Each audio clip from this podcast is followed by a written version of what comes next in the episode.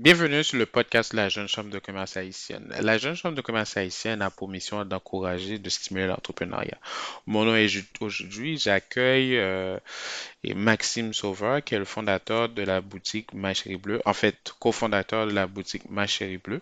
Donc aujourd'hui, on prend une discussion sur comment euh, il a fait pour obtenir un financement de 100 000 dollars pour son entreprise. Donc on parle de l'importance du dossier de crédit et aussi euh, de le fait de se focuser sur un, un seul produit au départ pour euh, bâtir sa clientèle et une fois sa clientèle bâtie, comment on fait pour maximiser les revenus autour de ça. Donc, sans plus tarder, je vous dis bonne écoute. Hey, bonjour Maxime, comment tu vas aujourd'hui? Je bien, merci. Et toi, Jude? Euh, ça va pas pire, ça va pas pire. On, on- on se maintient avec euh, le confinement. Lui, encore, je te dis merci d'être présent. C'est de parler un peu de ton processus euh, d'aller chercher du financement. C'est dernièrement, tu as reçu du financement auprès de la BDC. Donc, avant qu'on rentre dans le vif du sujet, est-ce que tu pourrais parler un peu de toi et puis un peu de ton entreprise? Ben oui, mon nom est Maxime Sauveur et puis euh, je, vis- je suis d'origine haïtienne, évidemment. Donc, je vis au Québec, au Canada depuis une vingtaine d'années. Hum, J'ai étudié au HEC un peu. Après ça, j'ai étudié à l'UQAM. Et il y a cinq, six ans, ma conjointe et moi, on a décidé de partir à une boutique de robes de mariée, Ma Chérie Bleue. Euh, puis, euh, donc, depuis cinq ans, c'est une très belle aventure. Donc, euh, Euh, on a parti l'entreprise vraiment de zéro. Et puis après cinq ans, on est très content, très heureux là, où- là où qu'on est rendu présentement. OK, parfait. Donc là, ma première question, c'est dans le cadre que, que tu parles de ta partie de zéro, et euh, il y a un terme qui utilise, euh, beaucoup en startup, t'as from zero to one.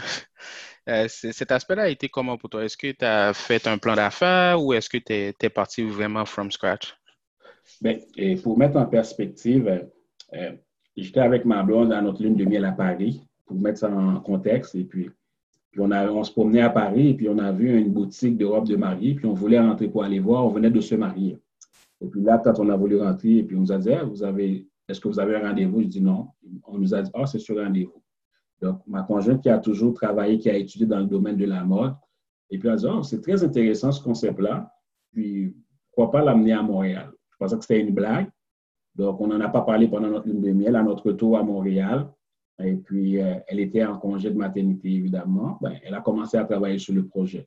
Donc, moi, j'étudiais au niveau de gestion d'entreprise au HEC. Donc, j'amenais ce petit côté, les choses que j'apprenais qui étaient nouvelles et que j'amalguais avec son expérience, sa passion pour la mode. Donc, moi, j'étais plus le côté euh, euh, business, structure, et puis elle était vraiment côté vraiment création, et puis l'idée, la passion. Donc, finalement, on a, on a travaillé ensemble pour monter un plan d'affaires. Maintenant, on a monté le plan d'affaires, mais on n'a pas un cinq. Maintenant, comment on fait pour partir l'entreprise? Donc, on a frappé quelques portes. Il y avait des fonds régionaux qu'on a frappés, FTQ, les banques, on a demandé du financement. Puis au début, le projet, on l'a présenté. Puis bon, vu que c'était nouveau, le concept à Montréal, une boutique de robes de mariée sur rendez-vous seulement. Donc, la crainte, c'est comment vous allez faire pour vendre beaucoup de robes si c'est sur rendez-vous seulement. Donc, on a présenté le projet, mais on n'a pas eu de financement. Mais l'insistance de madame, je peux le dire, madame était convaincue, elle croyait dans son projet. Et puis là, on s'est dit, ben, il faut partir de l'entreprise. Donc, il n'y a personne qui veut nous financer, il faut trouver de l'argent. Donc, moi, je me rappelle très bien. Et puis, on avait quand même des bons crédits.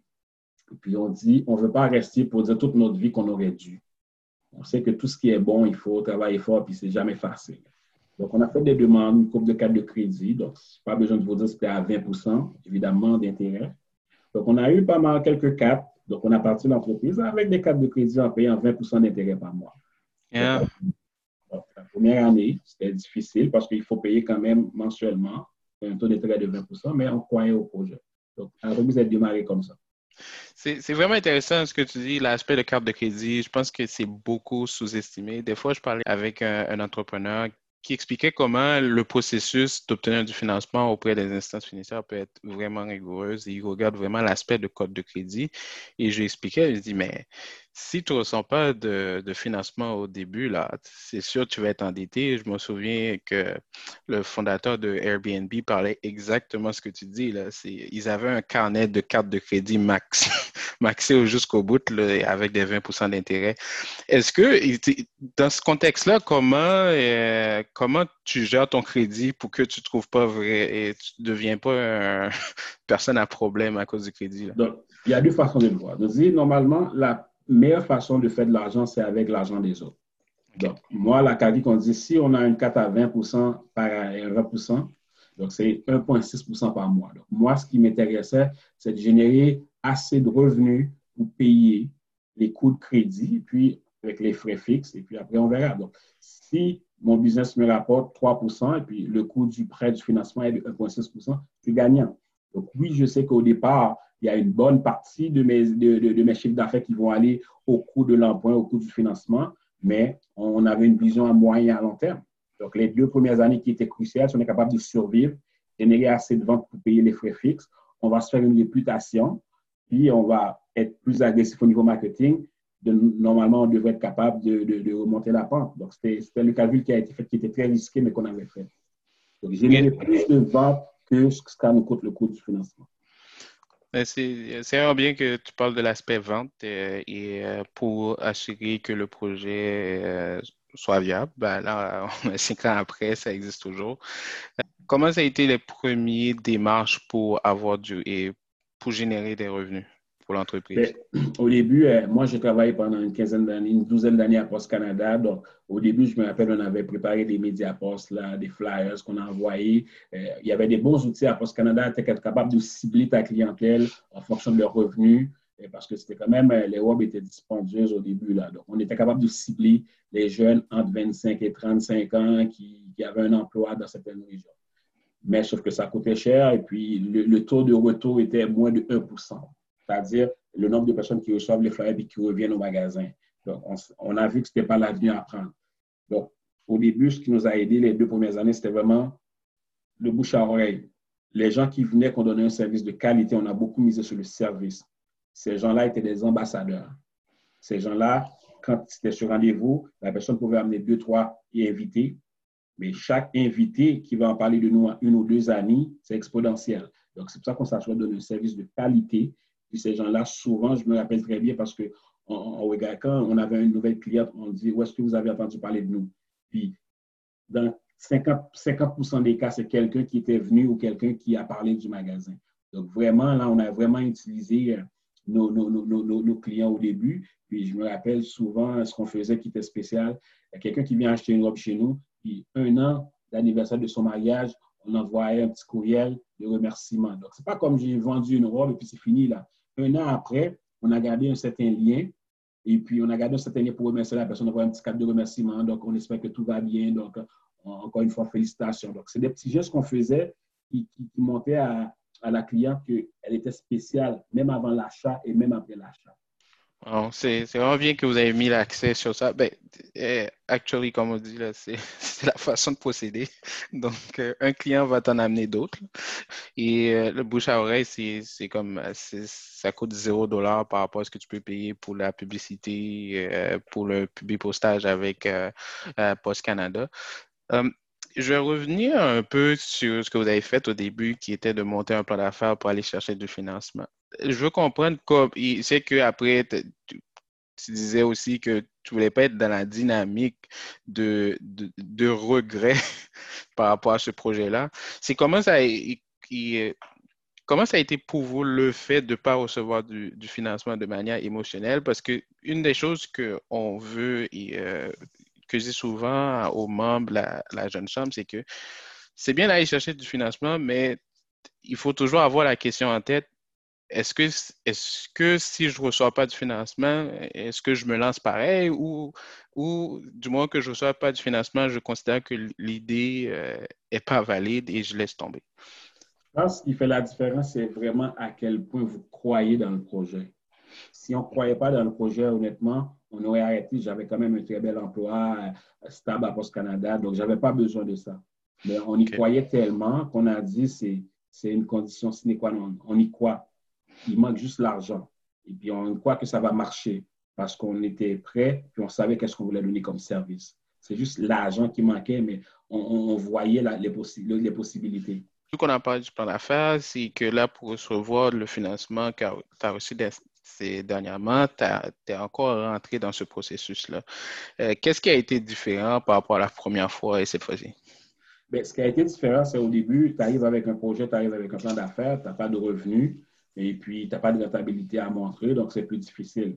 Mais euh, rendu à 4, 5 ans, quatrième année, cinquième année, on était capable de prouver qu'il y avait une progression des ventes très importante. Pour donner une idée, euh, de 2019 à 2020, on a une progression des ventes de 40 Donc, c'est bon, à chaque année, on apprend qu'est-ce qu'on fait. On avait évidemment des compétiteurs et puis qui nous copiaient notre modèle d'affaires, mais on était toujours en train de penser qu'est-ce qu'il faut faire dans les cinq prochaines années. On était toujours en avance. Donc, je prends toujours euh, euh, l'exemple d'Apple. Qu'est-ce qui va arriver dans 5, dans 10 ans? Donc, ça nous a beaucoup aidé. Donc, c'était facile pour nous autres de monter. Voici notre plan d'affaires. On est parti de point zéro il y a 5 ans et puis on est constant. Il y a des augmentations, une croissance constante. Donc, c'était facile de prouver qu'on faisait les bonnes choses.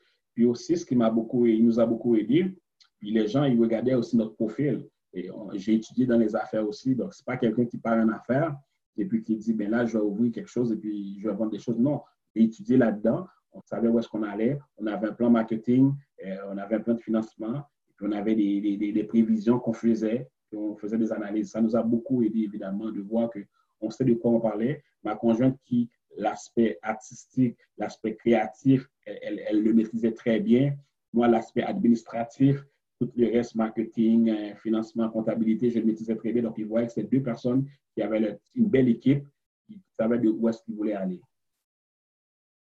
Tu as mentionné plusieurs points et moi, je vais, retourner dessus, euh, et, mettons, une, à la fois. Là, à la fois. C'est que euh, c'est de savoir, là, tu as parlé question d'équipe qui, était très important, qui a joué à votre avantage. Et, euh, comme je disais, euh, ta femme était dans la mode. Bon, elle est toujours dans la mode, toi, tu es du côté administratif. Mettons si j'ai une idée, là, dans, je vais prendre la construction comme exemple, et moi, j'ai jamais fait ça. Est-ce que c'est quelque chose que tu penses que quelqu'un devrait oser à faire? Ben, je pense qu'on ne veut pas se donner des limites. Ben, j'ai un ami il y a deux ans, qui a trois ans, qui appartient à une compagnie de transport. Il ne connaissait rien là-dedans, donc c'est un collègue. Puis ça va très bien s'accompagner. Puis encore une fois, sa conjointe s'est mise à, aider. Donc c'est vraiment euh, la question qu'on s'est posée, on dit qu'est-ce qu'on veut laisser à nos enfants? Donc moi, j'étais entré dans une dynamique, je ne voulais pas que mes enfants, quand ils vont être grands, ils vont être obligés d'être employés chez quelqu'un. Pourquoi ne pas laisser un héritage? Pourquoi on n'est pas maître chez nous, on n'est pas entrepreneur? Donc, c'est un projet de famille. On dit on veut laisser quelque chose à nos, à nos enfants. Nous autres, on n'a pas eu cette opportunité-là, puis on y croyait, puis on donnait toute notre énergie. Donc, on travaille ensemble, on a un objectif commun, il n'y avait pas de compétition. Donc, c'est, oui, on ne connaît pas le domaine, mais tu vas faire des recherches. Moi, je ne connaissais rien dans les robes de mariée, je ne connaissais rien dans le fashion. Moi, comme je dis, chacun a ses forces dans, le partnership. Chacun fait ce qu'il fait. Moi, j'ai tenté à quelques reprises de mêler de tout ce qui est création des robes. Ben, je me suis fait ramasser. Donc là, on, a bien identifié les de chacun. Donc, moi, je ne me mets pas de ça. Par contre, je, me mets de c'est quoi le coût? Est-ce qu'on veut avoir une nouvelle collection? Est-ce qu'on a les moyens? Est-ce que c'est le bon timing? Je vais donner mon opinion au niveau des coûts, au niveau du cash flow. Mais tout ce qui est création, ben, ce n'est pas mon département. Donc, il faut respecter vraiment le petit carré de, de, l'autre. Puis comme ça, ça va bien définir les responsabilités, les rôles de chacun. Et puis normalement, ça devrait bien Mais on doit faire quand même un travail. Comme je dis, quand on est entrepreneur, c'est on prend l'argent pour faire plus d'argent avec. Donc, oui, je ne connais pas le domaine, mais tu peux travailler. A une recherche à faire, les informations avec l'Internet sont disponibles. Donc, quelqu'un peut partir dans n'importe quel domaine. Si tu as une volonté, tu crois dans ton projet et tu crois que tu peux amener une valeur ajoutée, ben, tout est possible. OK, cool. Euh, aussi, euh, le point euh, que je voulais qu'on parle en fonction de ce que tu viens de dire, c'est que tu as mentionné, bon, Là, maintenant, tu as fait le processus de plan d'affaires, tu as pu démontrer croissance, tu as pu démontrer capacité de l'équipe, ben, pas capacité, ben, capacité, mais plus aussi l'expertise de l'équipe. Est-ce que tu penses que quelqu'un devrait laisser tomber et, cette approche de faire un plan d'affaires au début vu que tu sais, tu as plus de chances à recevoir un nom parce que tu n'as pas de revenus, mais de monter le plan d'affaires une fois que le projet a été validé par des ventes? Ben, je pense que le plan d'affaires doit être fait au début. C'est comme si tu veux construire un avion ou une maison, tu dois faire un plan. Mm-hmm. Donc, on ne veut pas commencer à monter des murs et puis après ça, pour dire, OK, là, j'ai monté les quatre murs, et puis comment je vais construire la maison? Donc, je pense que c'est très important parce que ça te donne une idée, ça te projette dans l'avenir. Où est-ce que tu veux être? Et pour moi, je dis tout le temps, le plan d'affaires, c'est quelque chose qui est en continu. Ce n'est pas tu fais un plan d'affaires et puis j'ai eu le financement et puis c'est parti, c'est fini. Nous autres, notre plan d'affaires, on le réévalue continuellement. C'est pour ça que je vous dis, dans cinq ans, où est-ce qu'on veut être? La façon qu'on a commencé, on, a beaucoup évolué. Au début, c'était des robes pour la mariée. Là, maintenant, on est rendu robes pour la mariée, les robes pour les filles d'honneur, les robes pour la mère de la mariée, les robes, les bijoux, les souliers. Donc, on est rendu parce qu'on a vu les opportunités. Donc, notre plan d'affaires était vraiment très, très dynamique. Donc, je pense que mais au début, et surtout pour les institutions financières, si tu n'as pas de plan d'affaires, c'est fini, là. Tu n'auras pas de financement. Ça, c'est sûr, parce que même quand tu l'as, c'est bien fait, il y a encore le risque parce que tu es nouveau dans le domaine. Je pense que c'est très important d'avoir toujours un bon plan d'affaires. Oui, on a la volonté, mais il faut avoir les bonnes choses, les connaissances pour le faire correctement. Euh, beaucoup de gens de la communauté, euh, quand je suis arrivé ici, ils partaient en affaires. Oui, l'idée est bonne, on a un restaurant, mais, mais maintenant, comment faire pour aller chercher plus de clients? Oui, ce n'est pas parce que j'ai 100 clients que dans deux ans, je vais avoir 100 clients. Comment faire pour augmenter mon 100 à 150 clients, puis pour diversifier ma clientèle? Mais c'est des gens d'outils qu'on peut aller chercher avec des formations, comment faire les affaires correctement que je comprends dans ce que tu dis, c'est pas forcément une question, ben, je vais faire un plan d'affaires pour aller chercher du financement tout de suite, mais c'est juste de mettre son idée sur papier de manière à voir, OK, qu'est-ce qu'on veut faire exactement, c'est où on veut aller euh, euh, et, euh, où on veut aller avec ça. Et puis ensuite le faire évoluer durant les années où, où on peut arriver à un point d'avoir du financement. Et là, c'est dans cet aspect de financement-là, qu'est-ce qui vous a poussé d'aller auprès de la BDC? Est-ce que vous avez et euh, frapper à d'autres portes? Mais oui, on, est, pendant la crise, euh, on, voulait quand même, toutes les entreprises ont été fermées, on était fermés pendant des semaines. Donc, on a regardé maintenant, euh, on dit on veut survivre. Si on est capable, parce que notre modèle d'affaires, c'est sur rendez-vous, c'est les robes sur mesure. Donc, ce n'est pas un, un modèle qu'on achetait du stock et puis on revendait. Donc, nous autres, ce qu'on avait en magasin, c'était notre stock à nous. Et puis, les, quand il y avait une vente, évidemment, c'était sur mesure. Donc, notre modèle d'affaires nous a beaucoup avantagé que tout ce qu'on voulait faire, c'est de payer nos factures, nos frais fixes pendant qu'on est fermé. Donc, oui, pendant qu'on est fermé, on n'a pas de revenus, mais si on est capable de payer nos frais fixes, bien, on va survivre. Quand ça va ouvrir, bien, on va repartir la machine. Donc, euh, on, a, on, a, on a frappé des portes au niveau des fonds régionaux dans les Laurentides parce que notre magasin est à Rosemère sur la rive nord. Au fonds régionaux, c'était difficile parce qu'il y avait plusieurs projets qui étaient en compétition et puis il y avait un conseil d'administration qui devait dire quels quel, quel projets ils vont accepter. Donc, évidemment, il y a des projets qui étaient plus intéressants en termes de cash flow. Donc, euh, nous autres, on vend beaucoup de l'émotion. Donc, c'était plus difficile. Donc, on ne l'a pas eu. Euh, on a frappé euh, les portes des banques. Comme les banques, les autres, c'est toujours les taux d'intérêt très élevés. Puis, quelqu'un m'avait parlé de la BDC. Donc, on, a appliqué pour la BDC. Donc, eux autres, il y avait un fort volume de demandes qu'ils recevaient. Puis, quelques mois après, on a reçu, euh, on a fait un retour. Et puis, ils nous ont demandé des documents. Donc, on a encore une fois, c'est-à-dire dire l'argent qu'on veut, qu'est-ce qu'on veut faire avec. On a montré notre croissance en termes de vente. On a montré qu'on veut aussi se réorienter avec la nouvelle réalité COVID, avoir une présence plus intéressante au niveau de l'Internet, la commerce en ligne, ce qu'on n'avait pas avant. Donc, une partie de l'argent va évidemment refinancer la dette qu'on avait, une partie, c'était vraiment se réinventer. Puis donc, avec qui ont vu les ventes qui n'arrêtaient pas de, croître au cours des années. Donc, ils voyaient qu'on faisait les bonnes choses. Donc, avec cette assurance qu'on avait, ça a convaincu la BDC de nous, de, nous donner un grand financement qui nous a beaucoup aidé. Écoute, félicitations, tu as eu le financement et puis euh, c'est toujours bien à voir. Là maintenant, tu dis tu as pu refinancer, tu n'es plus à, des, à des dettes de 20 j'imagine, euh, pour ton entreprise. Quels sont les autres obstacles que tu as rencontrés dans ce processus-là et, euh, pour obtenir du financement?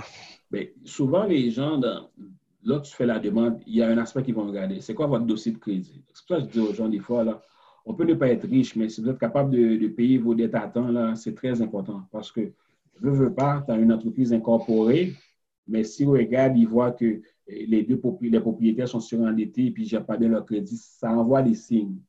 Mais nous autres, on était chanceux quand même, on a travaillé, qu'on a quand même des bons crédits, ils voient que c'est des gens responsables. Donc, oui, tu es incorporé, mais l'aspect personnel a un impact. C'est le reflet aussi.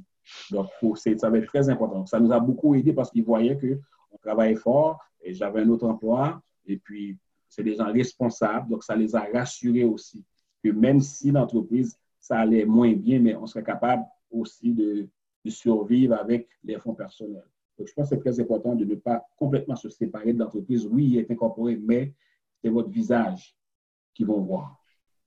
Donc, le, le crédit, c'est plus, pour donner un, un, aspect que la personne qui gère l'entreprise est, mettons, a des bonnes pratiques.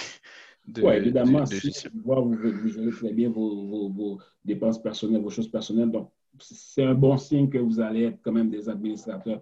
Ça ne veut pas dire toujours que c'est ça, là. mais je pense que ça nous a facilité. Et puis, vous voyez qu'on était déjà responsable et puis que l'entreprise était vraiment bien gérée en termes de comptabilité. Ça, c'est très important. On avait nos états financiers à chaque année. Donc, l'entreprise, c'était comme, on avait les mêmes états financiers qu'une multinationale. Tout était fait vraiment dans les règles de l'art, par une firme comptable. Donc, c'était vraiment bien fait.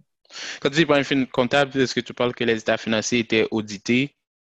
Et les états euh, financiers n'étaient pas audités vu qu'on est, euh, euh, comment je pourrais dire, on n'avait pas de, de, de, de, partenaires externes, mais nos états financiers étaient réalisés par une firme comptable CPA, donc à chaque année je suis bien content que tu parles de ce point-là, parce qu'une des choses que des fois que j'entends souvent quand les gens demandent du financement, et là je demande c'est quelle partie, c'est quelle partie qui a été plus difficile, ils disent ah c'est le plan financier.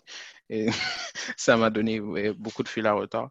Et euh, je pense que les gens ont tendance à vraiment négliger cet aspect-là. Et euh, est-ce que est-ce que pour vous, le fait d'avoir, d'avoir un état financier à chaque année, même si vous n'avez pas de partenaire externe à qui vous devez donner des comptes. Est-ce que ça facilite votre développement ou c'est juste que la sur le gâteau? Mais je pense que l'état financier, ce que ça, nous aide dans notre cas, nous autres, c'est ça nous permet d'analyser beaucoup d'aspects de l'entreprise. C'est-à-dire, l'état financier, a beaucoup d'informations cruciales là-dedans. C'est-à-dire, est-ce qu'on est rentable? Ce n'est pas parce que je vends des robes que je suis rentable. Combien chaque robe que je vends me rapporte? Euh, combien que ça me coûte la main-d'œuvre? Quand même, ça coûte la publicité. L'état financier nous permet de prendre des décisions éclairées avec des chiffres qui sont vraiment, qui sont, qui sont factuels, ce sont des chiffres vrais. Donc, ce n'est pas comme le feeling. Ce n'est pas le feeling, c'est vraiment des chiffres qui sont vrais. Donc, on est capable de faire plusieurs analyses. Et, combien je dépense en marketing pour chaque dollar vendu. Donc, ce genre de choses-là, des fois, je vais vraiment doser pour dire cette année, je n'ai pas dépensé assez en marketing. Puis, des fois, je dis, OK, oui, j'ai doublé mon, mes coûts en marketing, mais si mes ventes sont triplées, ben, ça vaut la peine. Donc, les gens, des fois, réduire les coûts, ce n'est pas tout. Si tu réduis tes coûts et puis tes ventes ne sont pas augmentées, ben, you know, n'oublie pas que le but, c'est d'aller faire plus d'argent avec l'argent des autres. Plus je dépense, si l'écart entre mes dépenses et, mes dépenses et mes ventes sont très larges, ben, c'est ça que je veux. Donc, euh, mais par contre, ça nous permet aussi de rationaliser pour voir c'est quoi les dépenses qui étaient inutiles. Donc, l'état financier, pour moi, c'est très important parce que ça permet de prendre des meilleures décisions. Puis, quand les banques te rencontrent, ils voient que tes décisions sont prises sur des faits, sur des, des, des, des bonnes informations, mais ça aide évidemment. Donc, euh, c'est. mais qu'est-ce qu'on peut dire par rapport à l'intuition des fois que, mettons, dans l'entrepreneuriat, il y a des décisions que tu prends, mais si les chiffres sont là, il y a des choses que tu pourrais dire que c'est. Euh, que c'est de l'intuition. Là. Euh, mettons, euh, si on prend, tu as parlé de Steve Jobs à un moment donné, si on prend le cas de iPhone, euh, c'était ben, beaucoup d'intuition. Un exemple, un exemple d'intuition qu'on a eu. Au début, ben, nous autres, quand tu, tu prends un rendez-vous, tu viens avec trois, quatre invités. Et puis, ce qu'on a réalisé, c'est que la, la, mariée est très contente de l'expérience qu'on lui a donnée, mais sauf que l'expérience est vécue par trois autres personnes. Ces gens-là sont des ambassadeurs potentiels, des clients potentiels. Là, on s'est dit, oh, oui, on vend des robes de mariée, mais ces filles d'honneur-là, ces 4-5 filles d'honneur-là, ben, c'est des clients potentiels. Donc là, on a dit, oh, si elles sont aussi contentes de l'expérience, peut-être qu'ils auraient tendance à revenir chez nous si on offrait ce genre de produit-là. Donc là, on a commencé à, avoir les robes pour les filles d'honneur. Donc là, on réalise que oui, il y a la mariée, mais il y a 4-5 filles d'honneur qui viennent acheter 5 robes de plus chez nous. Là, on réalise qu'ils sont vraiment contents. Ils sont tellement bien dans le magasin qu'ils ne veulent pas partir. Là, on dit, ben là, peut-être si on ajoute les bijoux, ah, elle va peut-être magasiner son bijou parce que c'est vraiment un achat très émotionnel. Là, on a amené les, on a amené les choses. Ça, c'est l'instruction qu'on a eue. Puis maintenant, on, peut avoir, on a eu des mariages, puis la, mariée a acheté sa robe, ses cinq filles ont acheté leur robe, la mère de la mariée a acheté sa robe, ils acheter leurs bijoux. Donc, euh, moi, le but, c'est chaque rencontre, chaque rendez-vous, faut qu'ils me rapportent le plus possible. OK. D'où les états financiers, l'importance des états financiers. Donc, si un rendez-vous me rapporte X montant, mon but, c'est de le maximiser. Parce que ah. je évidemment. Donc, yeah. c'est chose là qu'il faut regarder. Donc, oui, il faut faire plus de ventes avec un rendez-vous. Donc, c'est, oui, l'intuition est toujours là, mais corrigée par des faits, des informations vérifiées. C'est vraiment intéressant comme, comme métrique là, que tu viens de dire. C'est que oui, tu as tes ventes globales, mais tu vas regarder, c'est comme ta moyenne par rendez-vous qui est, mettons, pour dire, OK, le plus que je peux maximiser un rendez-vous. Mettons, si j'ai trois, quatre personnes qui viennent pour un seul rendez-vous et si je peux maximiser le nombre de revenus par rendez-vous, c'est vraiment intéressant parce que là, euh, c'est comme, comme dire, you break it down to, uh, to the uh, most valuable metric. Donc, euh, pendant la parler, tu dis, ben, tu as eu cette intuition-là, tu introduis euh, des nouveaux produits. Une des choses que je vois qui se passe, et des fois, et on le déconseille à, la jeune chambre, et quand quelqu'un un démarrage, c'est que la personne démarre avec 10 000 produits. là. C'est comme, je viens de commencer, j'offre déjà 100 produits. Et, là, on, on, dit à la personne, écoute, déjà, tu pars avec une complexité que tu n'as pas assez d'argent pour le financer. Et aussi, si euh, tu n'as pas un message direct pour euh, attirer ton, et, euh, ta clientèle cible. Parce que la clientèle cible ne peut pas te positionner quelque part dans sa tête pour dire, OK, cette personne-là, c'est et elle vend tel produit ou tel service. Dans votre cas, là, vous vendez robe de mariée, robe de fille d'honneur, bijoux est-ce que c'était une décision dès le départ de ne pas vendre ça? Ou vous avez essayé de vendre ça et puis là, vous avez laissé tomber pour revenir après? Nous autres, au début, on a dit, notre core business, c'est l'Europe de mariée. Et même maintenant, malgré tout ce qu'on vend, et on voulait être cohérent. C'est une boutique d'Europe de mariée. Donc, oui, il peut y avoir quelqu'un qui vient acheter un produit qui n'est pas une mariée ou qui, qui est une fille d'honneur, mais l'important, on a dit, on veut focuser sur l'Europe de mariage. Quand on va maîtriser on verra qu'est-ce qu'on va faire. On a été par étapes. Au début, on avait plein d'idées, mais on avait décidé de ne pas trop aller un peu partout. On va se concentrer sur ça, on le maîtrise, on le rationalise et puis là, on passe à autre chose. Vraiment, c'est vraiment étape par étape. On a ramené d'autres produits à chaque année, on ramène un nouveau produit, mais c'est vraiment faire vraiment sur une base, est-ce que ça peut marcher? On ne veut pas non plus faire quelque chose qui va nous nuire. Donc, euh, c'est vraiment étape, tout en gardant l'esprit que c'était comme un magasin sur rendez-vous, évidemment, qui se concentrent sur la mariée. Tout ce qui vient autour, c'est du surplus, là, mais vraiment, le focus, c'est vraiment sur la mariée. On de le faire de façon vraiment séquentielle et puis ordonnée. OK, donc, euh, si, si vous n'avez pas introduit un produit qui touche et qui gravite pas autour de la mariée, si je comprends bien. Exactement. Tout gravite vraiment autour de l'expérience pour la mariée. OK. Euh, donc, là, vous avez dit, cette décision de focuser sur la mariée et pas toutes les filles, c'est quelque chose que vous avez choisi au départ. Est-ce que, c'est, est-ce que vous avez fait un sorte de test? C'est ça que je voulais. Non, on n'a pas fait de test au début parce que dans notre plan d'affaires, on avait plusieurs scénarios. Et puis, je me rappelle au début, on avait même un scénario d'avoir plusieurs boutiques. Et puis, et puis moi, je n'étais pas d'accord parce que vu qu'on ciblait une clientèle vraiment spéciale, euh, je ne voulais, pas je voulais pas faire du cannibalisme. J'ai dit, les gens, là, c'est sur rendez-vous, ils vont venir de partout. Et on a vu l'expérience, on a même eu des clients qui sont venus de Boston, de Nouveau-Brunswick, parce que les produits qu'on vend, on a une exclusivité au Québec. On ne choisit pas n'importe quelle robe de mariage. On rencontre un designer, on signe un contrat d'exclusivité, donc on est les seuls qui vendent cette robe-là au Québec. Il y a effectivement des modèles, qu'il y a plusieurs, mais la majorité de nos designers, on a l'exclusivité. Donc, puis aussi, il y a la tendance. Ce n'est pas juste une robe de mariée, on choisit un type de robe de mariée, les mariés modernes. Donc, la personne qui cherche une certaine tendance va venir chez nous. Oui, la personne aurait pu aller sur Saint-Hubert, elle pourrait trouver toutes sortes de, de, robes, mais c'est comme quelqu'un qui aime une voiture, un type de voiture, tu peux faire ce que tu veux, il va retourner vers qu'est-ce qu'il aime. Donc, donc, moi, au début, on avait sur la table, est-ce qu'on ouvre plusieurs magasins? là, je dis non, moi, j'aime mieux être une référence, donner un service de qualité, et les gens vont venir de partout. On voit, on a des clients qui viennent de Québec, de Saguenay, et il y a des gens qui conduisent 8 heures pour venir ici pour acheter la robe. Donc, c'est à date, ça que c'était la bonne décision. Au lieu de diluer l'énergie, mais se concentrer de bien faire qu'est-ce qu'on fait. Wow. écoute, j'aime bien ce que tu dis là. C'est comme, eh, ça, ça tombe pas. C'est un bon conseil d'entrepreneuriat. Et euh, comment je vois ça? Je pense que la première fois que j'ai appris ça, c'était, euh, je regardais euh, une émission de quelqu'un aux États-Unis qui s'appelle Marcus Lemonis. Lui, il avait fait une émission qui s'appelle The Profit. Et puis, c'est un peu la compétition de Shark Tank au lieu que quelqu'un vienne pitcher à des investisseurs, c'est comme lui, il, prend la, il prend la, il prend la route, là, il va rencontrer les entreprises et puis il analyse leurs et, les entreprises, il les euh, fait un rebranding et tout ça.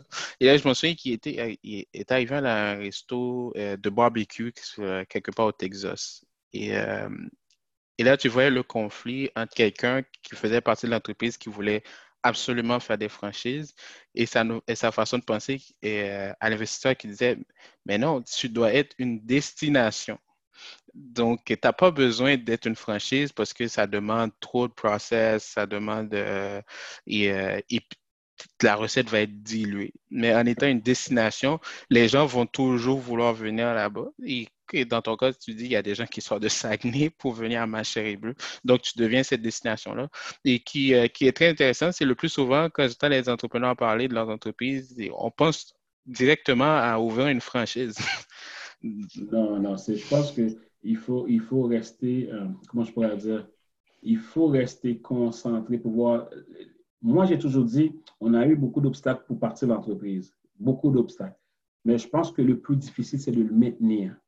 Une entreprise, ce n'est pas juste, oui, tu vas en Europe, mais c'est comment tu vas survivre à travers, tu vas passer à travers le temps. Et puis, pour être à travers le temps, eh il faut être capable de se renouveler constamment.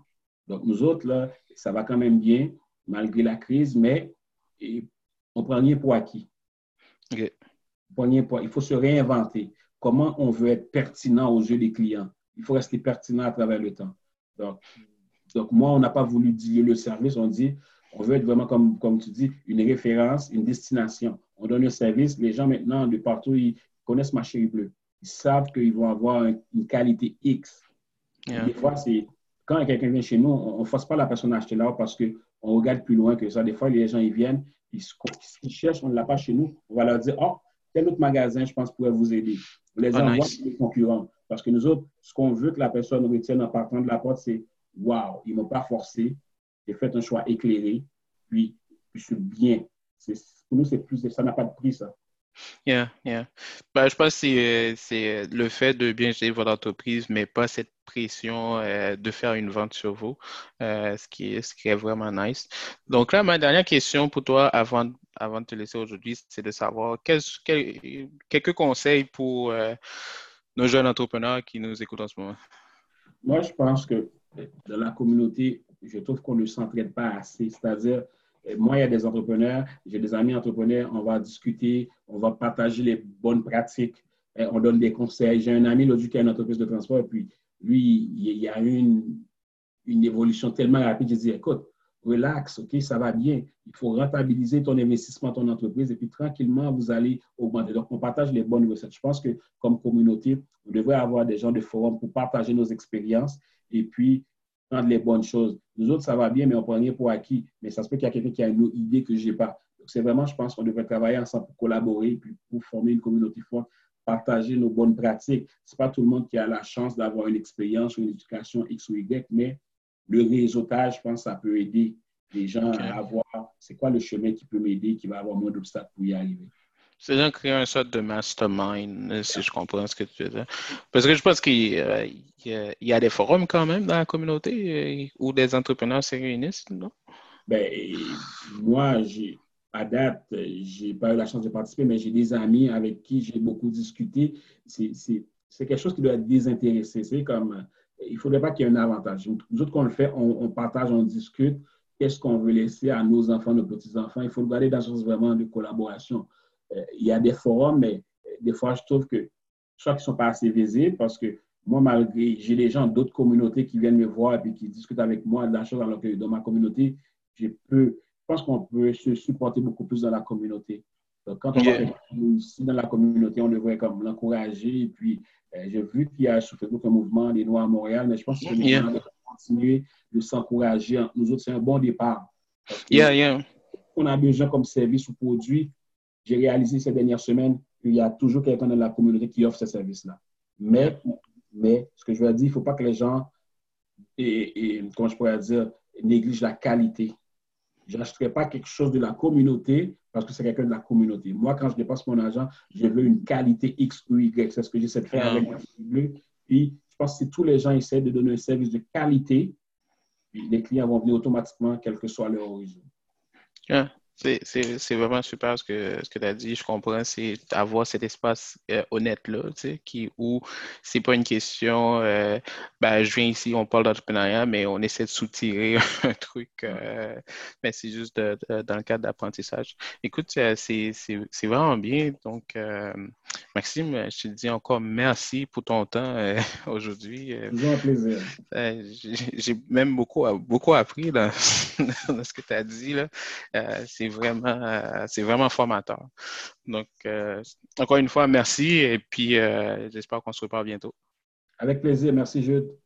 Merci à toi. Bye. Merci d'avoir écouté le podcast de la Jeune Chambre de commerce haïtienne. Donc, l'épisode est disponible sur notre site web jcch.ca. Merci.